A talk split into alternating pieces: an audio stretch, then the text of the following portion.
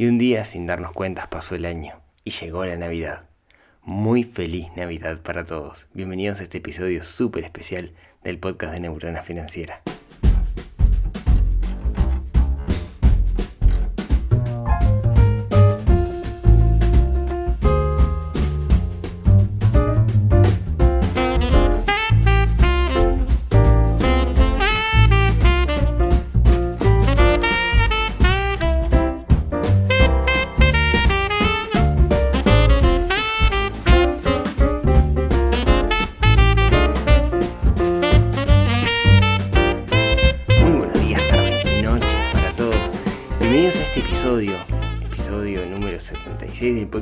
Financiera que, como sale los miércoles, y este miércoles es Navidad, toca hacer un episodio especial sobre esta fecha increíble que es, que es la Navidad.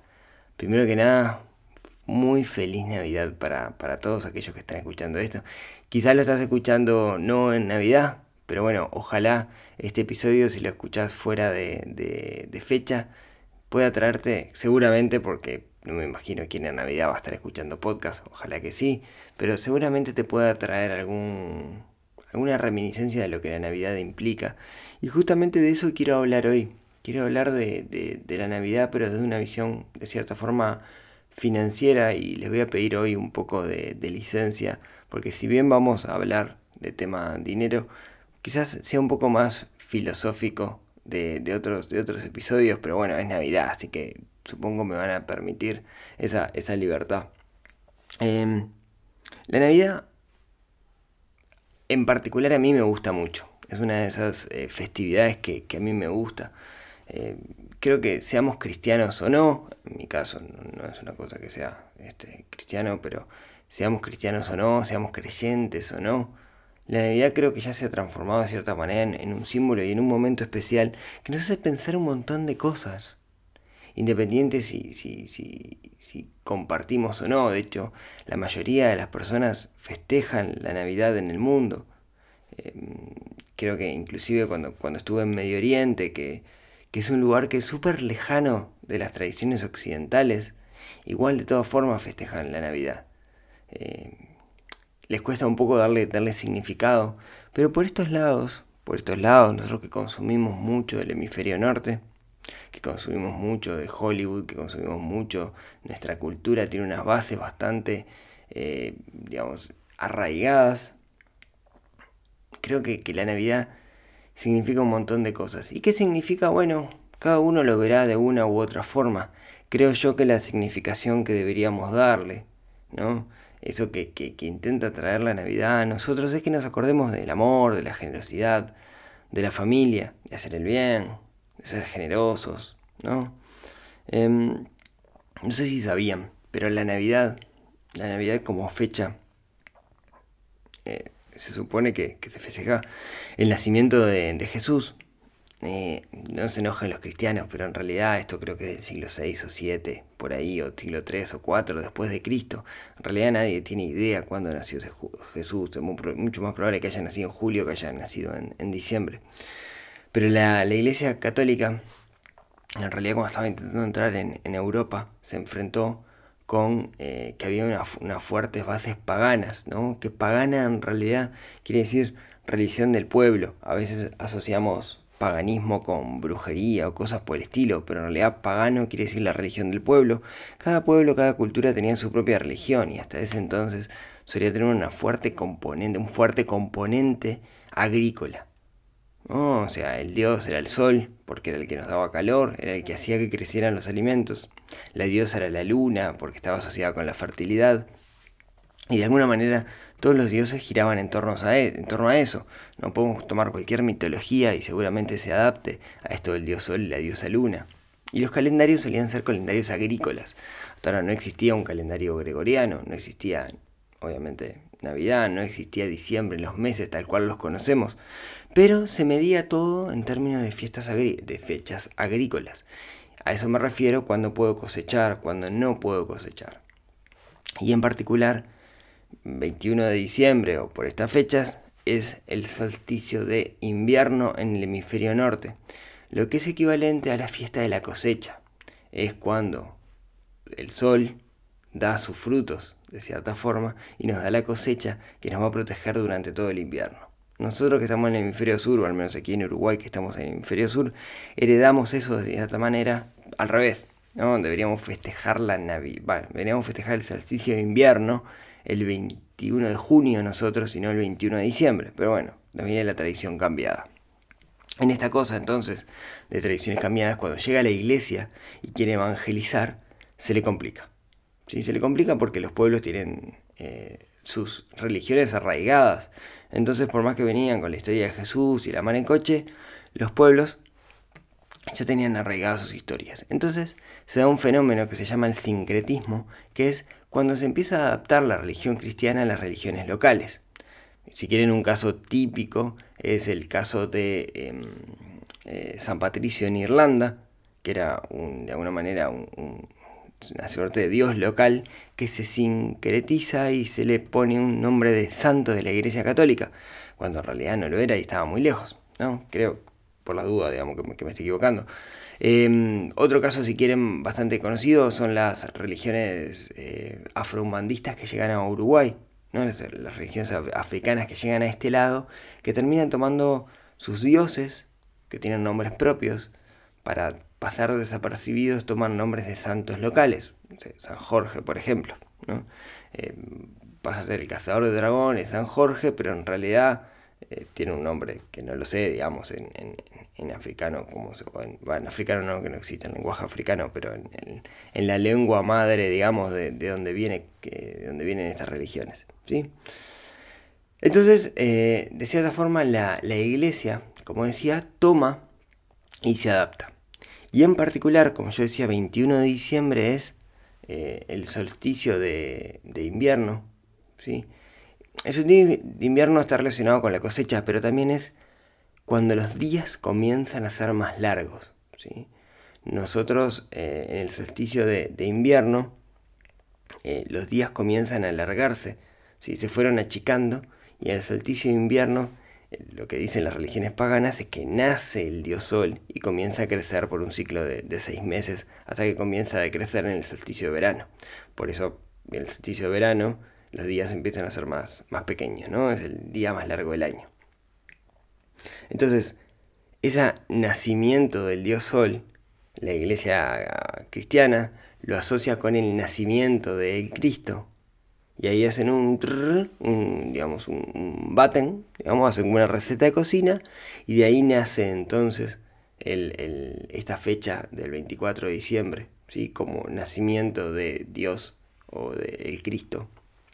Eh, asociado en realidad para adaptarse a los símbolos paganos. Creamos o no en Dios, creamos o no en todo esto, lo que tenemos que admitir que la Navidad se ha transformado en un símbolo. Los símbolos son algo sumamente importante, porque los símbolos es una forma abreviada de recordarnos un conjunto de valores, de creencias, si se quiere, eh, en una sola imagen, en un solo concepto, que es aceptado además globalmente por la mayoría de la sociedad. Y la Navidad se ha transformado eso, se ha transformado en un símbolo, independiente de las religiones, de las creencias, etc. ¿no? Se ha transformado en un símbolo que asociamos con todo esto, asociamos con el amor, con la generosidad, con el disfrute. Y tenemos que tener un poco de cuidado. Tenemos que tener cuidado de que esa. de que ese símbolo no se perturbe no se desfigure. Que la Navidad no se transforme en juntarse a morfar como, como, como, loco en un bacanal, este, tomar, alcoholizarse, eh, comer hasta no poder. El otro día escuchaba la radio y había un reclame de, de un antiácido. Y te decía, esta Navidad tomate el antiácido antes y tomate el antiácido después. Y eso hace que se pierda un poco la esencia de lo que significa la Navidad, que se pierda el símbolo. Los símbolos cambian con el tiempo y no estaría bueno que esto de la Navidad de alguna manera cambiara y se transformara en un símbolo de es una fiesta, un bacanal, una fiesta donde lo, que hay detrás es juntarse a morfar, a chupar, comer postre, turrón y otra cosa, ¿no? Eh, bueno, ni hablemos de eso, de que las costumbres alimenticias están muy arraigadas en el hemisferio norte donde hace frío y acá por el hemisferio sur le damos a cosas mega calóricas que no son lo más aconsejable para, para estas fechas, ¿no? Pero bueno, eso es otro, otro gran tema que, que, podemos hablar otro día, si es, que, que vale la pena.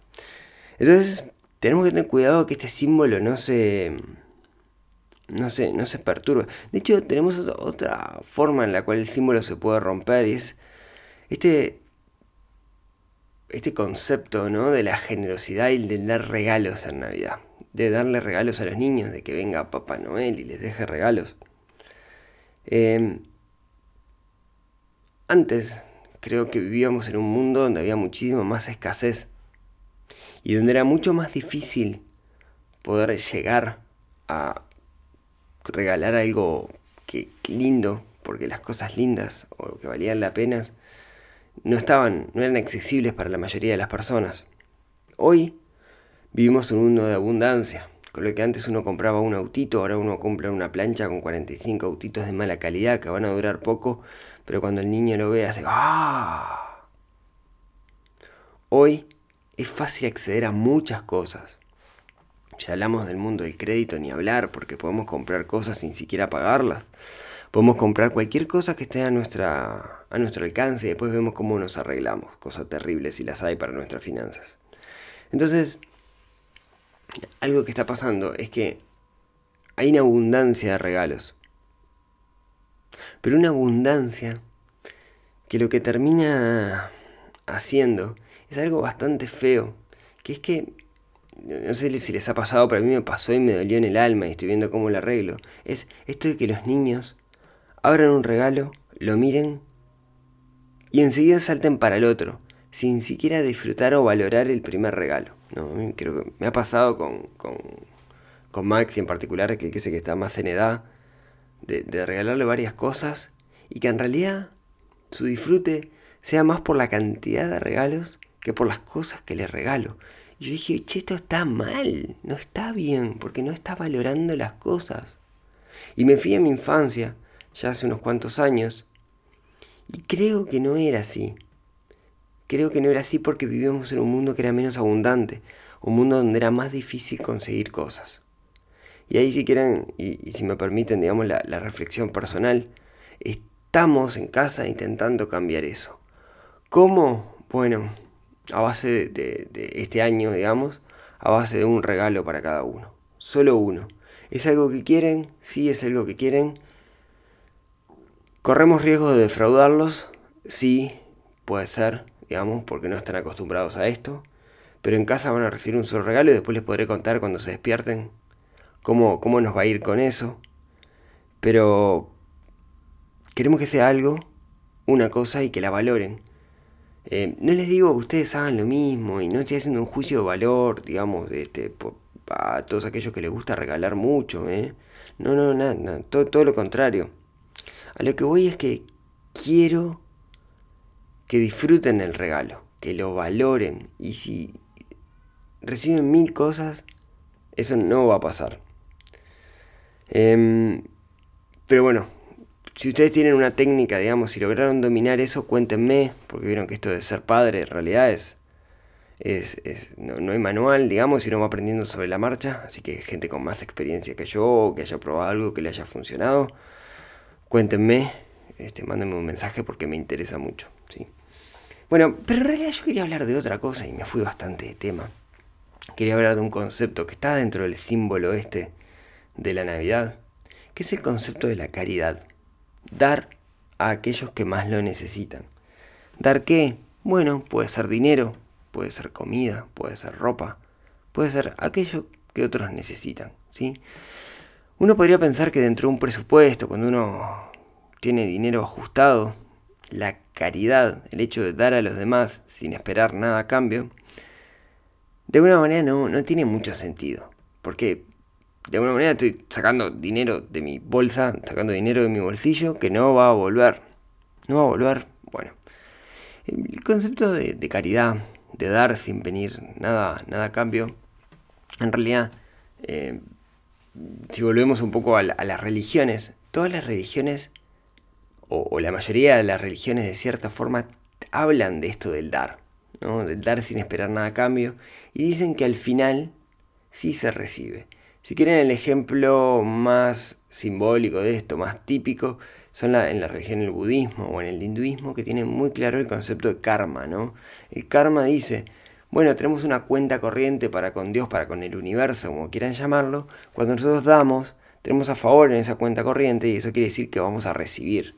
De hecho, las religiones paganas, por ejemplo, ya que estábamos hablando de paganismo, decían que eh, uno recibe tres veces lo que da cuando no, uno no necesita nada a cambio. Y se trata de eso, se trata de, dar sin esperar nada, ¿no? ese concepto de caridad. ¿Nos puedes complicar las finanzas? Bueno, sí y no. De hecho, si nos vamos un poco de esto de las religiones y bajamos a lo pragmático, bajamos a las finanzas personales, que es lo, de lo que debería hablar este podcast, pero hoy estamos con, licencia. La teología, como verán, la teología es algo que me gusta mucho. Eh, muchos expertos de finanzas personales dicen y recomiendan que de nuestro, nuestro presupuesto tengamos en cuenta una parte para la caridad. ¿sí? Básicamente dicen, bueno, cuando nosotros recibimos nuestro dinero tenemos que separar en cuatro grandes áreas. El área de lo que vamos a gastar en vivir, el área de la inversión, el área del ahorro para cosas específicas y el área de la caridad. La caridad siempre debe estar. Y podríamos preguntarnos, ¿no? ¿Por qué los expertos en finanzas personales, los grandes gurúes, hablan de la caridad dentro de su, de su esquema? ¿Qué sentido tiene? ¿Es porque son religiosos? No, de hecho le encuentran una solución bastante, o una explicación bastante funcional, bastante pragmática a esto de dar, ¿no? Lo primero que dice es, si, si tú das, si tú de alguna manera tienes un fondo de caridad, vas a estar ayudando a gente que lo necesita y eso va a hacer que mejore el mundo. Y un mundo mejor hace que nos vaya mejor a todos.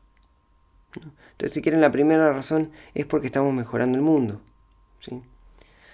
Una segunda razón es que no solo estamos mejorando el mundo, sino que para lo que nosotros puede ser poco dinero, para mucha gente es todo. ¿A qué me refiero? Em, me cuesta mucho a veces explicarle a los nenes el concepto de mucho o poco, ¿no? Porque pensamos que mucho para alguien es mucho para todos. Y en realidad no es así, ¿no? Porque a veces lo que para nosotros es poco, para alguien es mucho. Por ejemplo, em, cuando dicen que el dinero no compra la felicidad. Quizás tengan razón. Ahora decirle eso a alguien que hace dos días que no come y que de repente vos le ofreces algo de dinero para que puedan comprarse comida. ¿Me vas a decir que el dinero no le compra la felicidad en ese momento? Entonces, no solo estamos mejorando la sociedad, sino que también estamos mejorando la vida específica de una persona, por poco que sea, por poco que sea. Claro, pensemos a quién le damos el dinero, ¿no? Pensemos a quién se lo damos. Quizás no le estamos haciendo tan bien como nosotros pensamos. Yo soy muy fanático de enseñar a pescar y no dar pescados. Pero en algunos casos, en algunos casos, en particular con niños o con animales. ¿no? En algunos casos en que no tiene sentido enseñar a pescar, la caridad puede cambiar la vida de las personas. Tiene otra, mm, otras connotaciones también, no solo esto de mejorar el mundo, sino que financieramente el hecho de la caridad nos ayuda muchísimo a mejorar nuestra autoestima y en particular nuestra autoestima financiera. ¿A qué me refiero? Muchas veces pensamos erróneamente, pensamos que, estamos mal. Y básicamente es porque nos comparamos con un contexto del que hablábamos el otro día. Nos comparamos con un contexto, un contexto que está mejor que nosotros, y nosotros pensamos que estamos mal. Cuando nosotros tenemos la oportunidad de ayudar a alguien que no está tan bien como nosotros, de cierta forma lo que estamos haciendo es darnos cuenta de que no estamos tan mal. Claro, si yo me comparo con el hombre más rico del mundo, estoy a años luz. Ahora, si me comparo con los que no tienen tanto como yo, estoy muy bien. Y a veces me olvido. Entonces, cuando yo puedo ayudar a alguien que está menos desarrollado económicamente o financieramente que yo, de alguna manera me doy cuenta de que yo estoy mejor Y eso mejora mi autoestima financiera. Y me dice, pará flaco, te estás comparando con el que está allá arriba, pero mira el que está allá abajo. Estás mucho mejor. Sé agradecido por eso. Y eso mejora nuestra forma de vernos a nosotros mismos, que nos va a catapultar para seguir creciendo. Y si quieren, eso va de la mano con una cuarta ventaja, que es, tenemos que estar agradecidos de cómo estamos hoy, porque tenemos la oportunidad de ayudar a los demás. Cuando nosotros podemos separar algo de dinero para ayudar a alguien, tenemos que estar muy agradecidos por eso, porque quiere decir que podemos hacerlo. Quiere decir que tenemos la oportunidad, no estamos tan mal si podemos hacerlo y tenemos que estar agradecidos, ser agradecidos con lo que nos pasó, con las enseñanzas, con lo que sea que creamos, con el destino, no sé, lo que crea cada uno. Es muy importante para nuestra felicidad. Hay que ser muy agradecido. Yo siempre lo digo, yo soy muy agradecido a cualquier persona que conozco que me da una mano. Soy súper agradecido. Estoy agradecido con todos ustedes que me escuchan y que están gastando tiempo y quizás están hoy en Navidad escuchando esto. Así que gracias. Gracias. Entonces, la caridad es algo que tenemos que contemplar dentro de nuestras finanzas. Mi recomendación personal es, no podemos combatir mil batallas, pero elijamos una en la que podamos hacer la diferencia. Busquemos una organización llámese UNICEF, llámese Animales sin Hogar, llámese la que sea. Busquemos una y apuntemos a esa. Busquemos una organización en la cual creamos, en la cual confiemos, cosa que es importante, en la cual pensemos que si nosotros aportamos esa organización vamos a mejorar un poquito el mundo y juguemos con esa. No podemos jugar a todas, pero eso también nos va a dar cierta herramienta contra la culpa cuando estemos en el supermercado y te digan, ¿quiere donar 10 pesos a la fundación este, Angelitos Descalzos? Bueno, capaz que sí quisiera, pero yo estoy peleando otra batalla que es una, organización que yo elegí. Y eso de cierta, de cierta manera me va a permitir poner un foco en ayudar a quienes yo quiero ayudar. ¿sí? Entonces elijamos una y juguemos con esa, que me parece que la mejor manera que tenemos, la mejor aproximación a este concepto, el concepto de la caridad.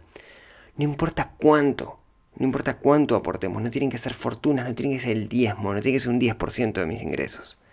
Tiene que ser algo. Con ese algo basta. Y con ese algo nos vamos a sentir mejor, vamos a mejorar el mundo y va a mejorar nuestra estima y vamos a traer ese símbolo que es el símbolo de la Navidad, lo vamos a traer todos los días adelante. ¿sí? Entonces, un poco, ah, un poco para, para terminar, no perdamos el símbolo de la Navidad. La Navidad es dar, es amor, es generosidad, es familia. No es regalos, no es comer, no es chupar. Y llevemos la Navidad todo el año con nosotros, no esperemos hasta este diciembre o el diciembre del 2020 para llevarla adelante, sino que tenga, la Navidad todo el tiempo con nosotros. Y una forma de hacerlo es con esto del dar. Dar, que puede ser caridad, puede ser darle a una organización, o en cada acción que hacemos nosotros en el día a día donde que ayudemos a los demás. No es plata, quizás no pueda. Si puedo, ya vimos que tiene sus ventajas, pero si no puedo, ayudemos a los demás. Demos de forma desinteresada. Algunas religiones dicen que por más que lo hagamos de forma desinteresada, eso va a volver a nosotros. Pero no pensemos en eso. Pensemos en que cuando estamos dando, estamos ayudando a alguien. Y quizás algún día alguien nos ayude a nosotros. Así que, queridos amigos, muy feliz Navidad para todos. Y les deseo lo mejor. Que pasen en familia, que disfruten. Y si tienen ganas, si quieren, nos vemos, nos escuchamos, nos hablamos el próximo año, el primer día del próximo año, para charlar de cómo planificarnos y cómo mejorar nuestra vida financiera en esto que ha sido llamado el podcast de Neurona Financiera. Muy feliz Navidad para todos.